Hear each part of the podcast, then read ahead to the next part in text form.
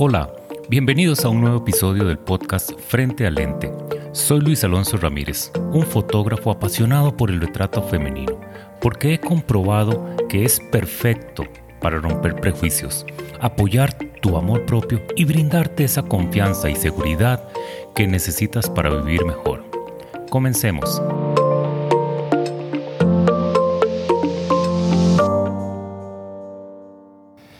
Lavando la suciedad del alma. Me acompaña para conversar de este tema Carol Villalobos. Gracias por aceptar la invitación para acompañarme nuevamente acá en el podcast. ¿Cómo estás? Hola, Cito. Todo bien, gracias a Dios. Contenta de haber regresado. Creí que era solo una vez y ya, pero no, aquí estamos de regreso. Gracias a Dios. Espero estar muchas veces más. Claro, claro que sí. En algún momento mencioné lo importante de cuidarnos de forma integral, o sea, mente, cuerpo y espíritu. De hecho, yo tengo un tatuaje que representa eso. Los dos primeros elementos son a los que generalmente le prestamos más atención. Pero, ¿qué pasa con el alma? ¿Por qué crees que generalmente es lo que más descuidamos? ¿Y qué tan importante es eliminar aquello que la ensucia? Yo creo que es lo que más fácil descuidamos porque no se ve. O no se ve a simple vista y no se siente en primera instancia. Entonces es muy fácil descuidarlo.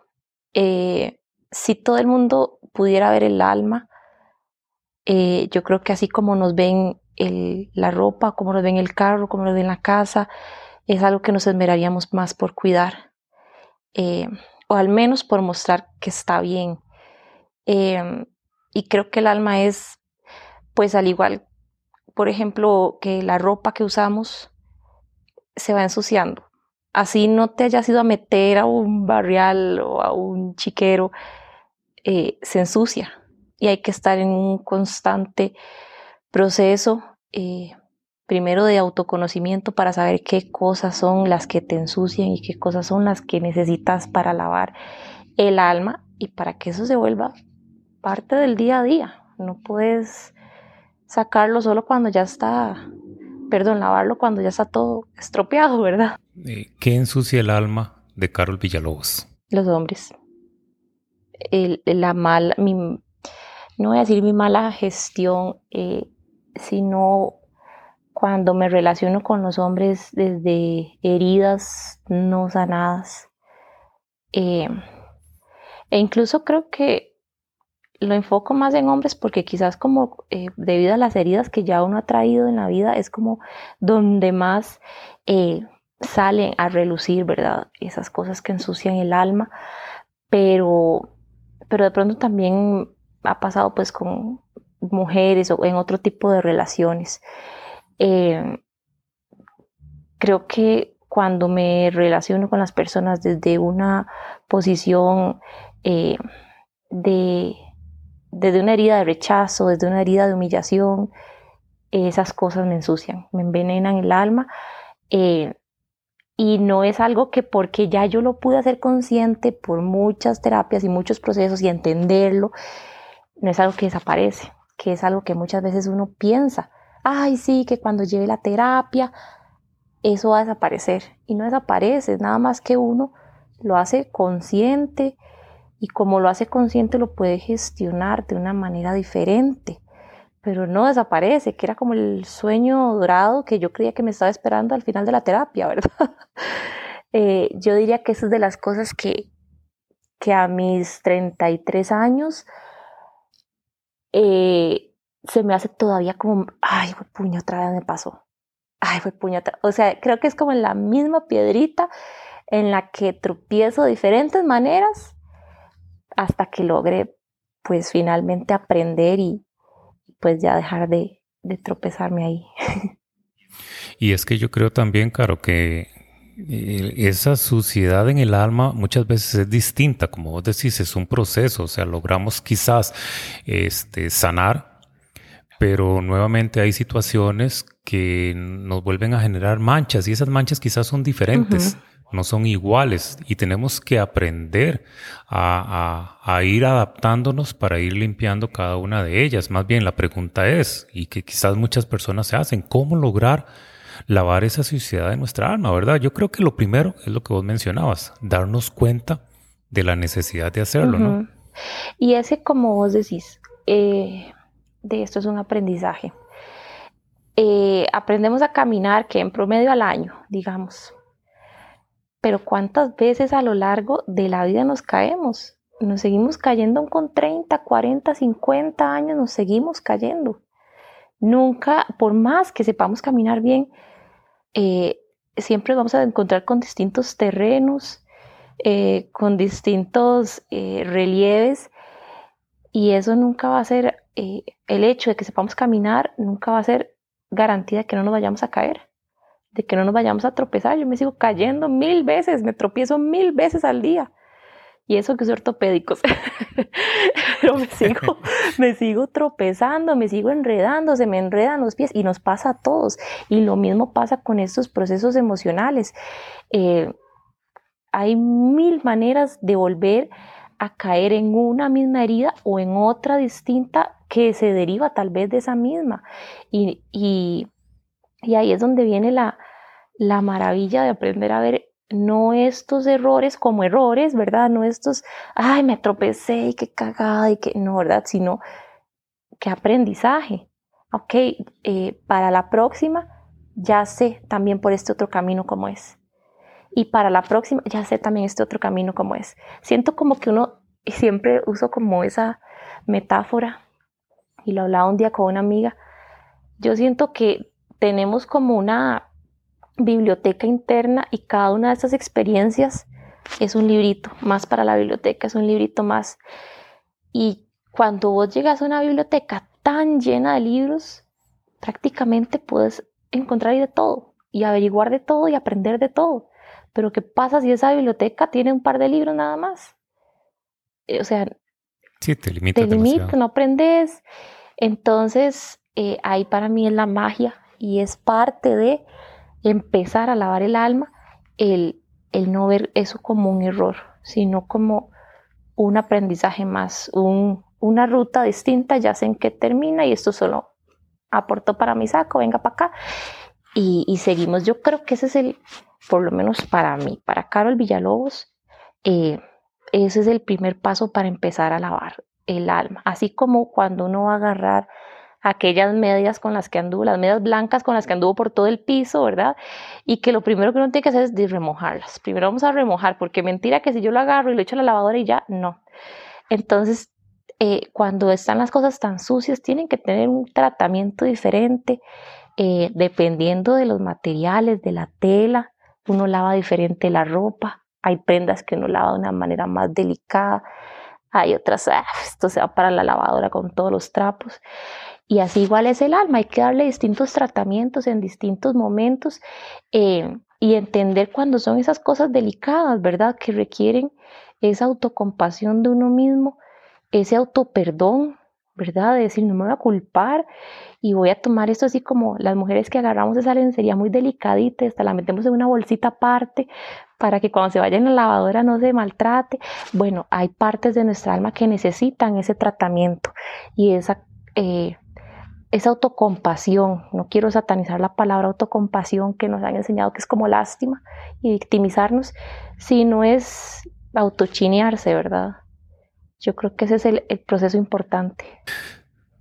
También eh, dentro de ese autoconocimiento que mencionas, quizás como, como la base para poder eh, decidir en qué momento empezar a lavar nuestra alma y de qué forma, el orden en que la tenemos que, lavar.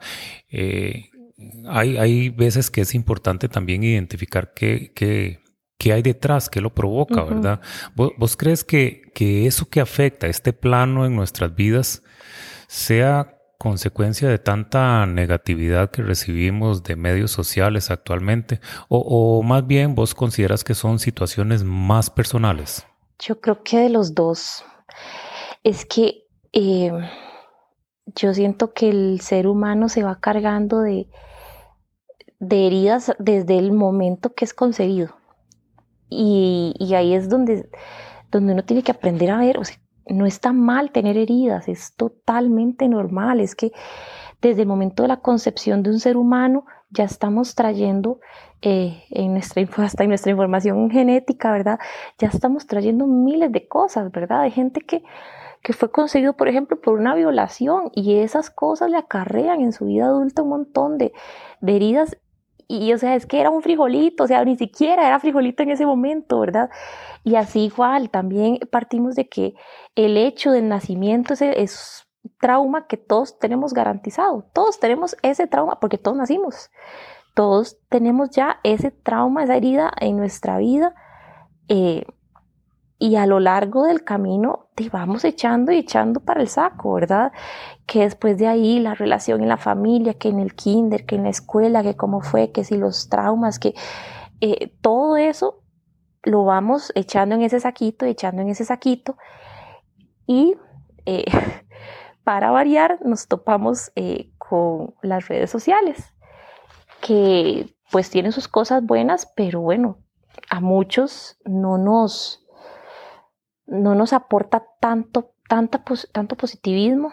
Y si aporta positivismo, a veces es como positivismo tóxico, ¿verdad? De que todo tiene que estar bien, todo tiene, porque todo el mundo está tan feliz, porque todo el mundo es tan optimista, porque todo el mundo se levanta los lunes eh, y se ve impecable, sonriendo, y yo estoy que no me quiero levantar de la cama aún.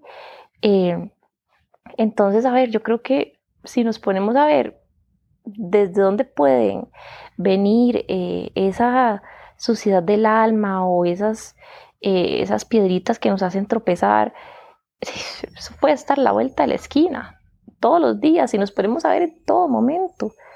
Eh, comentarios que pudo haber hecho alguien, o sea, cosas totalmente ajenas a mi control, ahí pueden estar siempre. Entonces, yo creo que ya eso lo tenemos ganado todos, todo lo tenemos garantizado.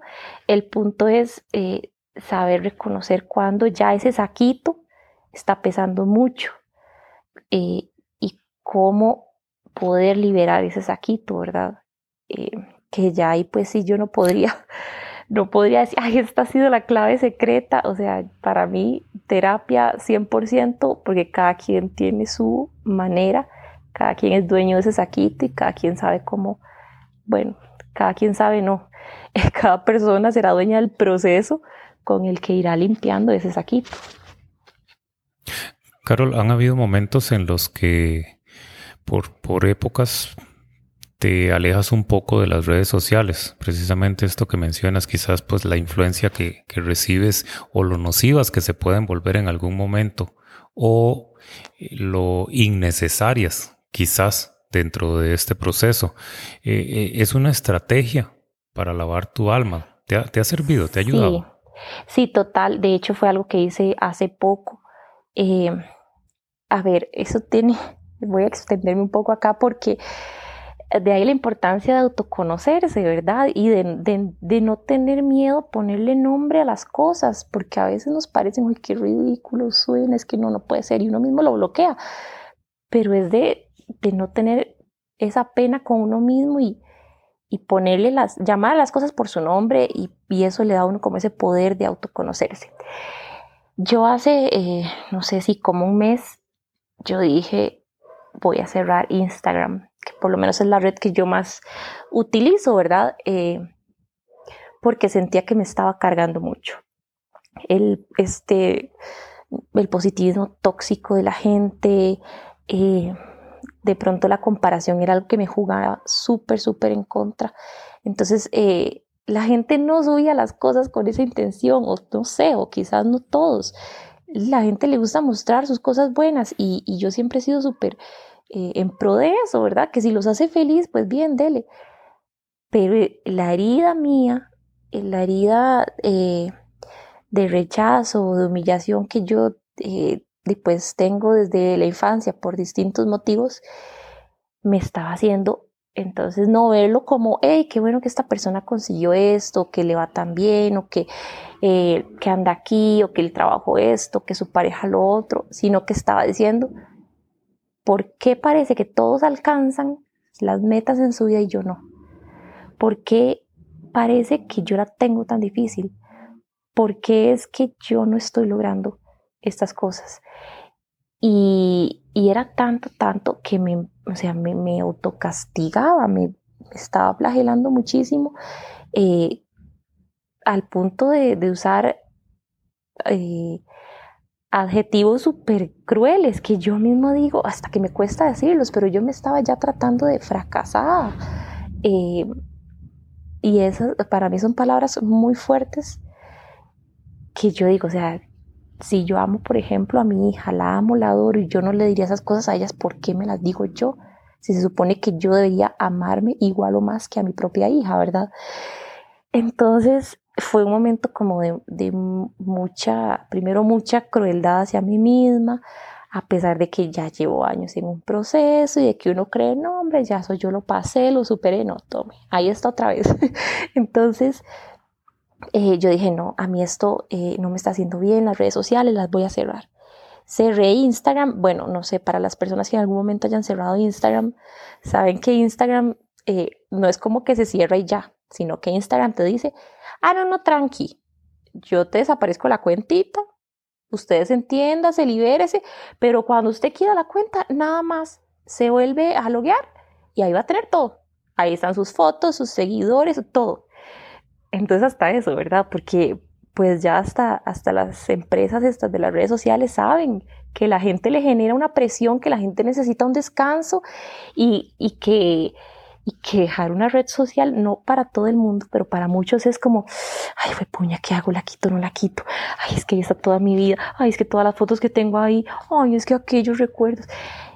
Y, y eso lo saben las empresas. Y entonces, no, tranquilo, mire, yo se la guardo aquí, vaya usted descanse.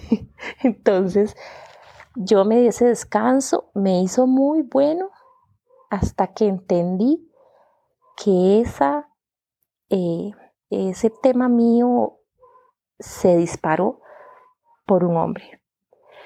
Entonces, por eso es que te dije con tanta seguridad que la suciedad en mi alma últimamente se me ha hecho en los últimos años muy fácil eh, encontrarle, ah, aquí está, es por este lado que me está entrando este veneno al alma. Porque, porque pues las cosas no se dieron con un hombre que de pronto me llamó mucho la atención y entonces yo comienzo a decir, en mi cabecita, pero ¿por qué no se dijo, ay, seguro es por esto, seguro es por lo otro, seguro es porque como él es así, le gustan las mujeres así, y seguro porque él anda buscando una mujer así, y yo no soy esto, la, la, la, la, la, la, la, Y me, me di cuenta que yo, más allá que cerrar una red social, lo que tenía era que cortarla, eh, el, cortar el, el vínculo con él, ¿verdad? que de hecho eso también me da mucha risa, pero cuánta gente, y yo me incluyo en algún momento, se deja a esas personas en las redes sociales y en sus contactos y todo porque qué vergüenza bloquearlos. ¿Qué inmadurez es eso? Y no es ninguna inmadurez y es lo que le da paz. Yo estaba bloqueando a cientos de amigos que realmente son amigos por un hombre que no, pues con el que no se dieron las cosas. No voy a decir ni siquiera que no me valoró, que no, no, no, o sea, de aquí no tiene la culpa nadie, de ninguno de los dos, o sea, las cosas no se dieron y ya. Entonces yo dije, bueno, no, aquí hay que ya cortar esta rama, no cortar todo el árbol, ¿verdad?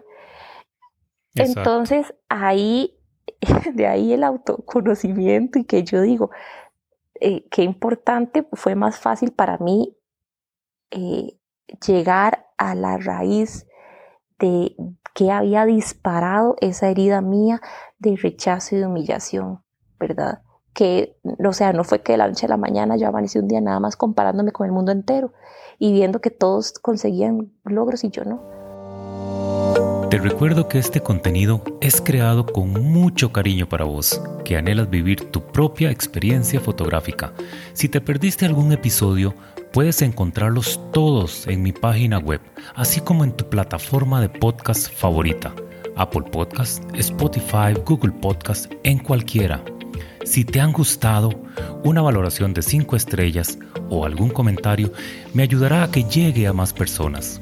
Si quieres el detalle de los paquetes que he diseñado especialmente para vos, puedes accesar toda la información en www.osohormiguero-fotografía.com. Además, desde ahí mismo podrás coordinar y reservar directamente la fecha de tu sesión. Y ahora, continuemos con el episodio. Mira, dentro de esa experiencia tuya, dentro de eh, esa vivencia, esa reflexión, ese autoconocimiento, e inclusive llegar a un punto en donde habían, habían conductas tuyas que, que, no, que no aprobabas, pero quizás no te dabas cuenta de eso, puede ser entonces que esa suciedad en el alma puede motivar a una persona a tratar de, de ensuciarlas de las demás como para, para minimizar esa culpa que puede haber detrás de la tuya? Pues yo me imagino que sí. Ya, digamos, no podría darte así como la respuesta porque así con total certeza porque cada persona es un mundo y cada quien reacciona de manera diferente. Voy a hablar desde mi experiencia. El tema de los hombres siempre ha sido eh, issue en mi vida típica, dar issues, ¿verdad? Eh, en, en mí sí es yo sé, es la herida pues clara que, que arrastramos mis hermanas y yo, así. Entonces... Y muchas mujeres, claro, muchas mujeres. Eh, desgraciadamente sí, tienes razón, muchas mujeres. Eh, entonces para mí el tema de los hombres siempre ha sido eh, un tema pues delicado.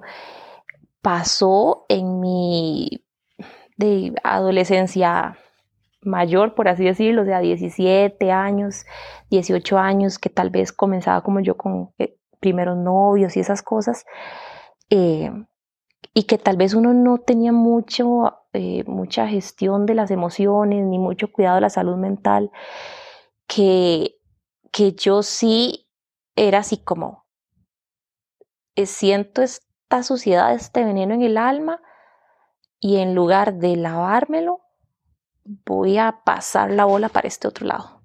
Y tal vez no conscientemente, ¿verdad? Sino que en el momento me pareció una forma de sobrellevar lo que yo estaba sintiendo. Em, y entonces sí, dañé a muchas personas en el proceso, eh, en el camino, por, por sobrellevar yo, ¿verdad? Por decir, bueno, esta vara pesa mucho para mí, venga, usted ayúdeme. Usted no se ofreció, exacto, usted no se ofreció, pero venga, tome usted. Y ahí es donde la gente eh, le llama esto de, pues, de involucrar a personas eh, que no tienen la culpa, o sea, es que lo dicen, lo he escuchado de maneras un poco vulgares, populares, pero bueno, al final, o sea, está la cagada que terminas pringando a todo el mundo alrededor, ¿verdad? Es cierto. Entonces ahí es donde, donde yo creo que la gente inconscientemente, y pues habrán casos conscientes donde yo digo, tiene que haber de verdad mucha, de una herida tan fuerte para, para conscientemente hacer ese daño, pero la mayoría de gente inconscientemente va, va pasando ese veneno de aquí para allá, para allá, para allá, y, y una forma para mí que es, bueno, no sé si más adelante lo vamos a tocar, eso, pero una, una parte que para mí es fundamental, eh, un canal más bien que para mí es fundamental cuidar para la energía que llega al alma en la parte sexual, porque en cada encuentro sexual con una persona es tanto, tanto lo que se, se comparte más allá de lo físico, porque es que cuando hablamos del alma, volvemos a lo que decíamos al inicio, es que no se ve, no se ve y si a nivel físico se comparte y se compenetran tanto dos cuerpos, cuánto más a nivel eh, emocional y a nivel del alma, ¿verdad? Cuántas energías se transmiten ahí. Y ahí es donde yo digo, la gente anda, puede andar cargando tanta caca, perdón que lo diga así, pero tanta caca compartida de este, de aquel, de aquel, de aquel, de que imagínate, entonces la gente pues, se preocupa por las enfermedades venéreas porque es lo que se ve, pero en el alma también estamos llevando enfermedades por montones. Y es que también, ahora que mencionábamos al inicio, los elementos que, que, que conforman nuestro ser, eh, la parte mental, la parte física y la parte espiritual, cuando necesitamos atender lo que tu alma te demande, eh, logramos beneficios en la forma, inclusive en cómo percibes tu físico. y, eso tranquiliza, de paso, tu mente. Sí. O sea, hay, hay una sinergia entre los tres planos que muchas veces es beneficioso pero muchas veces también nos, juega la pasada, ¿verdad? Porque si uno está roto, los otros también se, se ven afectados. Sí, sí, sí, total. Eh, yo creo que ahí es donde muchos cometemos el error, ¿verdad? De el aprendizaje, de, de, pues, de centrarnos en lo que vemos o en lo más palpable, que si es el cuerpo eh, y todavía incluso, bueno, la parte mental, y muchas veces digamos que la gente lo pasa como a segundo plano porque tal vez no se ve tanto, pero es mm, semi-tangible, por así decirlo, ¿verdad? Como esa parte intelectual, pero pero a la parte ya donde, donde tenemos como este cajoncito de, emociones, eh, es algo que solo vivimos nosotros, es algo que solo en nuestra propia intimidad eh, vemos totalmente abierto de par en par. Y entonces eso no nos preocupa tanto, porque eso no lo ve nadie, ¿verdad? Eso es como cuando uno mete la, la basurilla abajo de la alfombra pero, pero como decís vos, es que está la pirámide totalmente invertida. Si nos centramos en eso, eh, creo que eso y, el, y la mente van muy, muy conectadas. Y por default, el físico es otra cosa. De hecho, hay muchísimos estudios científicos de, de gente que, pues de personas que, que han padecido enfermedades fuertes como cáncer, tumores, y son personas que han cargado eh, muchísimos rencores, eh, muchísimos temas emocionales a lo largo de su vida sin tratarse. Entonces, yo creo que inevitablemente va a llegar a explotar en alguna parte física lo que no atendamos en el alma. Ahora que mencionabas, Carol, la parte sexual, eh, a mí me parece que es un, un elemento también muy importante y yo lo veo como el canal que une los tres planos, los tres elementos. O sea, puede servir de, ese enlace porque si se canaliza bien, si se disfruta como debería disfrutarse, y no hablo ni siquiera de con la persona ideal, sino eh, simplemente buscar eh, un, un propósito más allá de lo físico, en cualquier encuentro sexual puede servir de enlace entre los tres elementos. Muchas veces creo que le ponemos a la parte sexual más presión de la cuenta. En otras, en otras ocasiones más bien la menospreciamos, la subestimamos y no nos permitimos disfrutarla desde un punto de vista integral. Nos limitamos únicamente al placer físico sin pensar y sin reconocer que la parte sexual, que la sensualidad femenina, que todos los elementos alrededor pueden aportarnos eh, muchísimo, muchísimo eh, en planos también emocionales y espirituales. Quizás la encasillamos únicamente en un acto sexual y si ese acto sexual no es placentero, no lo disfrutamos, no nos llena, entonces eh, descartamos ese elemento que es tan importante como, como, como componente de esta sinergia que estábamos mencionando, ¿no crees? Sí, sí, total. Eh, bueno, yo, por ejemplo, yo nunca he estado casada, pero he hablado con mucha gente casada y, y es algo que, ya en medio del matrimonio, muchas parejas, no voy a decir todas, pero muchas parejas tienden a normalizar o a verlo como parte de la rutina eh, y dejan de darle un propósito a, la sexualidad. Y una vez leía de la importancia que es, eh, en, pues ya hablando como en términos de energía y del universo, ese momento de encuentro sexual, ¿verdad? Y, si las parejas realmente lograran alinearse y, y ok, o sea, el, encuentro sexual de hoy, eh, o el orgasmo de hoy va a ser enfocado en esto, en este propósito que queremos alcanzar juntos.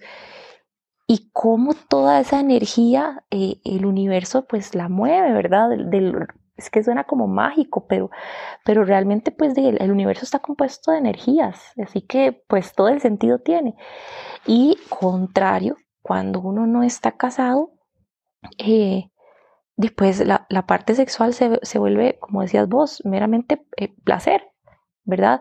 Que pues es una parte importante, sí, eh, súper importante y siento que para los para hombre, mujer y bueno, y todos los demás géneros que, que existen ahora, ¿verdad? Que también pues hay que tomarlos en cuenta, pero siento yo que muy importante en la actualidad para la mujer, ¿verdad? Esa parte eh, de liberación sexual creo que es eh, fundamental para que las mujeres eh, logren adueñarse de totalmente de su entorno, ¿verdad? Que tomen también, que se adueñen también de su sexualidad.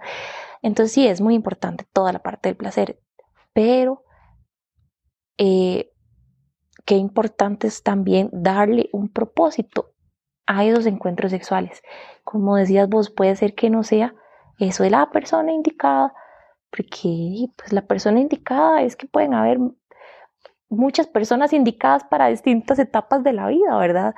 Entonces, pero es, ok, la energía de esta persona, el alma de esta persona me gusta, me, me genera pues una buena vibración Ok, entonces eso es como, como un cruce, por así decirlo, como un cruce seguro de energías. Pero si vamos ahí por la vida, pues nada más teniendo sexo con el que sea o el que me pareció guapo, porque si ya, sin saber todo lo que nuestra alma se está tragando de él, pues no sé qué peligroso, ¿verdad? O sea, y si vamos y nos ponemos condón para que no se nos peguen las enfermedades venéreas, pero cuánta suciedad nos estamos también pasando a nivel del alma, ¿verdad? Y es que precisamente yo lo veo también como, como un intercambio de esa energía que vos mencionabas. No es tanto como mal se concibe, ¿verdad? No es tanto un tema de complacer, no es tanto un tema de responsabilizar a otras personas de nuestro placer, sino es un tema de, de, asumir nosotros mismos que con eh, la parte sexual lo que estamos haciendo es permitiéndonos integrar nuestra energía con la de alguien más. Ahora bien, existen también momentos en donde esa energía podemos también disfrutarlos sin necesidad de que exista esa persona. Como vos decías, hay que tener muy claro el propósito de cada uno de los, de los, de los momentos íntimos, de los momentos en los que disfrutamos esa sexualidad y teniendo claro ese propósito, muchas veces vamos a prescindir de tener esa pareja ideal y podemos dejar de responsabilizar a otras personas por el placer que nosotros mismos podemos, podemos alcanzar. Bueno, que yo creo que eso es, o sea, idealmente ese es el paso número uno, el, el, el paso previo más bien a eh, a la exploración de la sexualidad con otra persona. O sea, así debería ser, ¿verdad? Eh, en un mundo ideal las personas, o sea, la intimidad tendría como e, esa escalación, ¿verdad? La intimidad primero soy yo, primero me conozco yo, primero me exploro yo y, conozco qué me da placer, tanto física como, como emocional y mentalmente, ¿verdad? Porque es, pues es un conjunto de, todo en, un momento de intimidad. Y posteriormente, bueno, ya entonces puedo eh, pues ver con otras personas que, ¿verdad? Pero no es como, porque creo que también eh, a las mujeres no los pintaban así antes. No es como, eh, ay, aquí vengo yo, súper guardadita, virginal, y ahora sí, hombre, venga usted y lléveme al cielo y a las estrellas, ¿verdad? O sea, qué, qué tan retrógrado, ¿verdad? Es, es esa mentalidad, retrógrada, perdón, es esa mentalidad. Y, y, bueno, yo creo que eso va quedando un poco más en el pasado, espero. Por lo menos eh, en adelante, yo eh, con mi hija, pues sí, sí estoy haciendo un cambio en esa, en esa mentalidad. Eh, y creo que las futuras generaciones sí lo traen así. Yo espero que, que ya esto vaya quedando muy en el pasado, porque pues sí es, eh, son muchas cadenas que nos, que nos pesan, ¿verdad? A lo largo de la vida. Y han costado mucho romperlas. Muchas veces, claro, se dice que, que si quieres alcanzar mm, tu paz emocional, debes ignorar las críticas aislarte de comentarios nocivos, darle la espalda a ese montón de personas tóxicas. Pero ya, eso es como, como irte a vivir sola a una montaña sin contacto alguno, ¿verdad? Exacto. Entonces, ¿cómo lograrlo? Sí, de los comentarios negativos pueden venir hasta de la propia familia de uno y sin intención, porque muchas veces los comentarios se vuelven negativos o positivos dependiendo de la percepción de uno y del estado de ánimo de uno y de cómo estén las hormonas ese día y de un montón de cosas. Entonces, hay días que te pueden decir, ay Carol, qué necia, qué payasa ya, y que a mí me pueda risa, y hay otros que siempre decir, ay Carol, qué necia, qué payasa, y que yo voy a decir, deje de decirme necia, payasa, estoy harta que me diga necia, payasa, ¿verdad? Entonces, de eso puede venir en cualquier momento. Eh, igual que, que, las heridas, eso lo tenemos garantizado. Ya eso está ganado para todos. Em, y necesitamos relacionarnos. Entonces, pues ahí yo creo que sí tiene uno que hacer una movida estratégica. Yo me acuerdo que yo le hablaba a mi hija cuando empezó pues en la escuela y es que el compañerito me dijo y esto, ¿verdad? Entonces un día la senté cuando hacía un sol así como el que hace estos días de Semana Santa, la senté con una hoja, con una lupa. Y, entonces la puse a hacer la dinámica esta hora que uno hacía con la lupa de quemar el papel. Entonces yo le decía, eso mismo tenemos que hacer con los comentarios de la gente. Si los dejamos enfocados en un mismo punto y le damos y le damos y la luz solo da ahí, va a llegar a dañar. Pero si usted mueve esa luz para un lado, para el otro, para acá, para allá, y lo saca de la hoja y lo pone por otro lado, no va a hacer nada, ¿verdad? Entonces ahí es donde uno tiene que hacer esa movida y, y no permitir que le drenen esa energía o no darle mente. A mí es algo que me cuesta muchísimo como buena persona ansiosa, ya diagnosticada. Eh, mi, mi, mi, cruz, digamos, a todos nos toca llevar alguna cruz en esta vida, mi cruz es el sobrepensar las cosas. Entonces es algo que me ha tomado, bueno, digamos que 32 años y medio, no mentira, tengo 33. creo que todavía me sigue tomando mucho trabajo y es de todos los días. Ok, me dijeron esto o escuché esto, sí, y me duele y me pega, pero bueno, también pasó esta otra cosa buena, o bueno, pero también esto otro, pero también me dijeron esto otro, o yo misma, porque muchas veces la gente no le va a decir a uno las cosas buenas, y entonces uno mismo se las tiene que sacar, ¿verdad? De algún lado. Bueno, pero Carlos, usted ha hecho esto, usted ha hecho lo otro. Eh, por ejemplo, regresando al, a mi episodio de hace unos días donde la autocomparación y sí, que es que seguro esto y yo soy aquí y ahí viene también el tema de que soy una madre soltera y bueno, usted me castigué por todo lado. Y entonces, ¿cómo cuesta en medio de toda esa porquería que uno le está revolviendo venir y sacar esas cositas que yo digo, o sea, son muy grandes, pero es que uno las, las pasa a un plano tan las menos secundario. Sí. Entonces decir, ok, no, Carol, pero usted ha hecho esto y lo otro. Y no importa si nadie se lo ha venido a decir, si nadie se lo ha venido a reconocer, usted lo ha hecho, ¿verdad? Usted tenga la plena seguridad que esto lo hizo bien, que, que esta otra cosa la hizo bien. Acuérdese cuando usted esto y lo otro. Entonces, yo no, no, sé si esa sería como la receta mágica para todas las personas, pero por lo menos para mí ha sido eso. Eh, ok, no voy a enfocar la energía para este lado, la tengo que mover para este otro lado, a como de lugar, pero tengo que. Carol, este proceso tarde o temprano, mencionábamos, pues es, es, algo continuo, pero tarde o temprano te da la satisfacción de que, de que ves resultados, ves cómo tu, tu alma se limpia, eh, aprendes, si se ensucia, pues ya sabes cómo retomar ese proceso. Y, aquí la pregunta es, cuando, cuando sacas tu alma de la lavadora, impecable, preciosa, limpia, eso eh, desde un punto de vista positivo, no quiero que suene mal, pero desde un punto de vista positivo, eso te da permiso eh, esa alma limpia te da permiso para hacer y decir lo que te dé la gana sin pensar entonces en todas esas eh, variantes negativas que mencionábamos, sin pensar en el que dirán, sin pensar en los demás, sin pensar quién te flagela, quién te, quién te ataca. El alma limpia es una forma de enfrentar todas esas cosas. Sí, yo creo que el alma limpia es como, como cuando tenés, no sé, aquella prenda que típico que uno tiene siempre un pantalón, ¿verdad? Que usted le ha dado y le ha dado y lo ha usado durante años y ahí está como nuevo. Yo creo que es como esa prenda.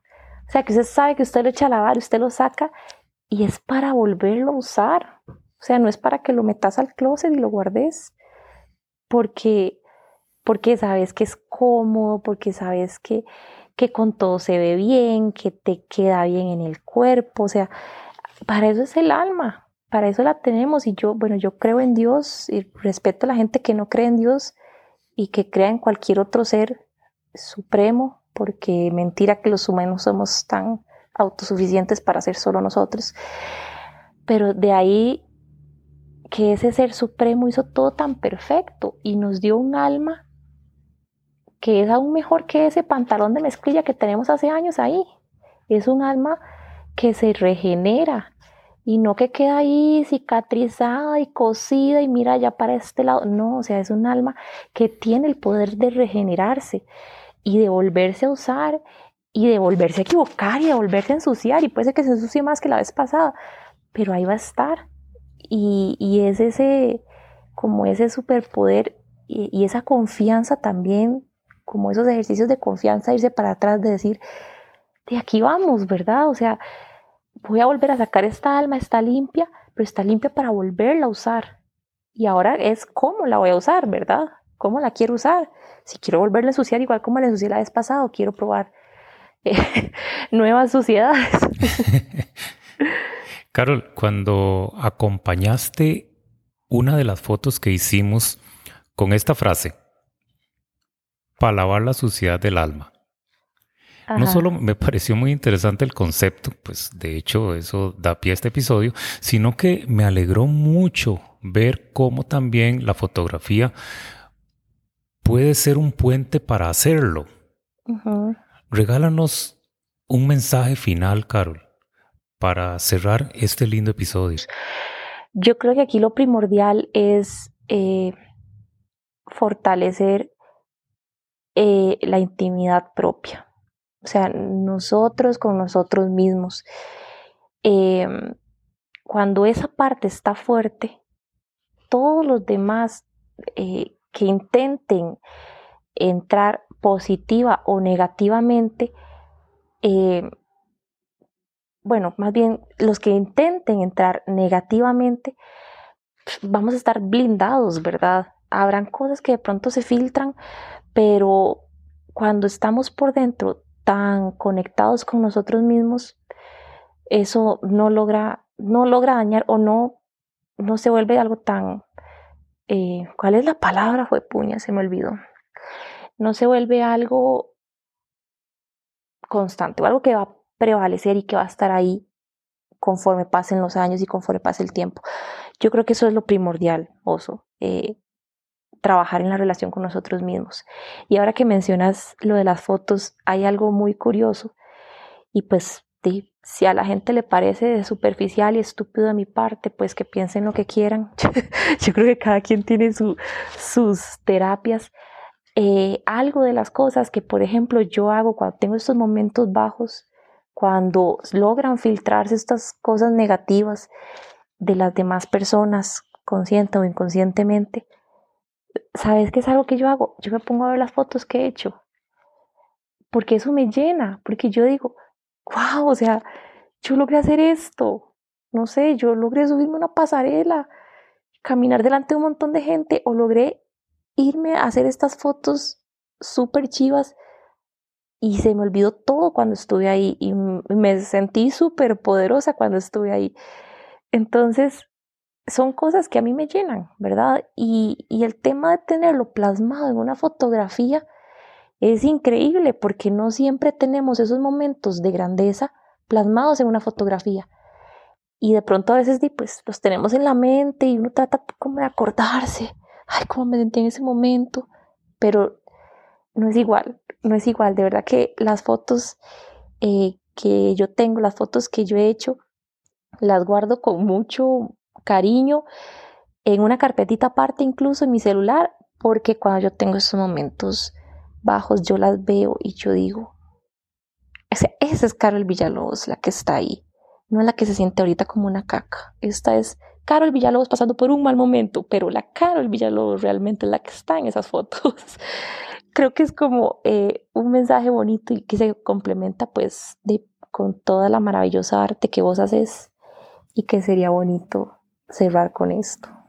Qué lindo, Carol, de verdad. Y, y de verdad muchísimas gracias porque vos sabes que cada vez que nos sentamos a conversar, no solo hacer fotos, eh, ya sea para acá, para el podcast, este, o, acá en la cueva, simplemente es una forma también de compartir nuestras energías. Siempre han sido energías muy positivas en los momentos en los que hemos compartido, eh, apoyo, eh, empatía, comprensión. Y eso es, eso es muy importante. Gracias, Carito, de verdad, por estar nuevamente acá en el podcast. Eh, y gracias a que disfruto tanto, estoy seguro que habrá muchísimos episodios en los que vamos a estar compartiendo acá juntos. Ay, ojalá que así sea. Y de verdad, muchas gracias, eh, Oso. Fuiste un regalo del destino a cómo nos conocimos y, esa relación tan bonita que, que se ha hecho, ¿verdad? Eh, creo que eso es parte importante de la vida, reconocer cuando el destino nos cruza con personas que tenemos que mantener en nuestro círculo, sí o sí, pues durante el tiempo que toque, ¿verdad? Pero decir, esta persona se queda en mi círculo, porque me gusta su energía, porque no me drena, porque nos aportamos, aún sin vernos, sin hablar todos los días, pero sabemos que es una persona que está ahí y que los momentos que compartimos eh, pues nos llenan de energía en lugar de drenarnos, ¿verdad? Entonces, más bien, Osito, muchas gracias a vos y lo disfruté muchísimo como siempre. Un abrazo, Carlos, con todo mi cariño. Bueno, gracias igualmente. Y a vos que nos escuchaste, desde ya te agradezco el apoyo compartiendo este contenido. Estoy seguro que conoces a alguien a quien podrá interesarle. Además, recuerda que si quieres invitarme un café la plataforma de Buy Me a Coffee es el lugar ideal para hacerlo. Es muy sencillo, te dejo un link en la descripción de este episodio para que veas cómo hacerlo. Espero que me acompañes en el próximo episodio, donde estaré conversando sobre un nuevo tema. Yo soy Luis Alonso Ramírez y recuerda que te espero aquí, frente al lente. Un abrazo de oso.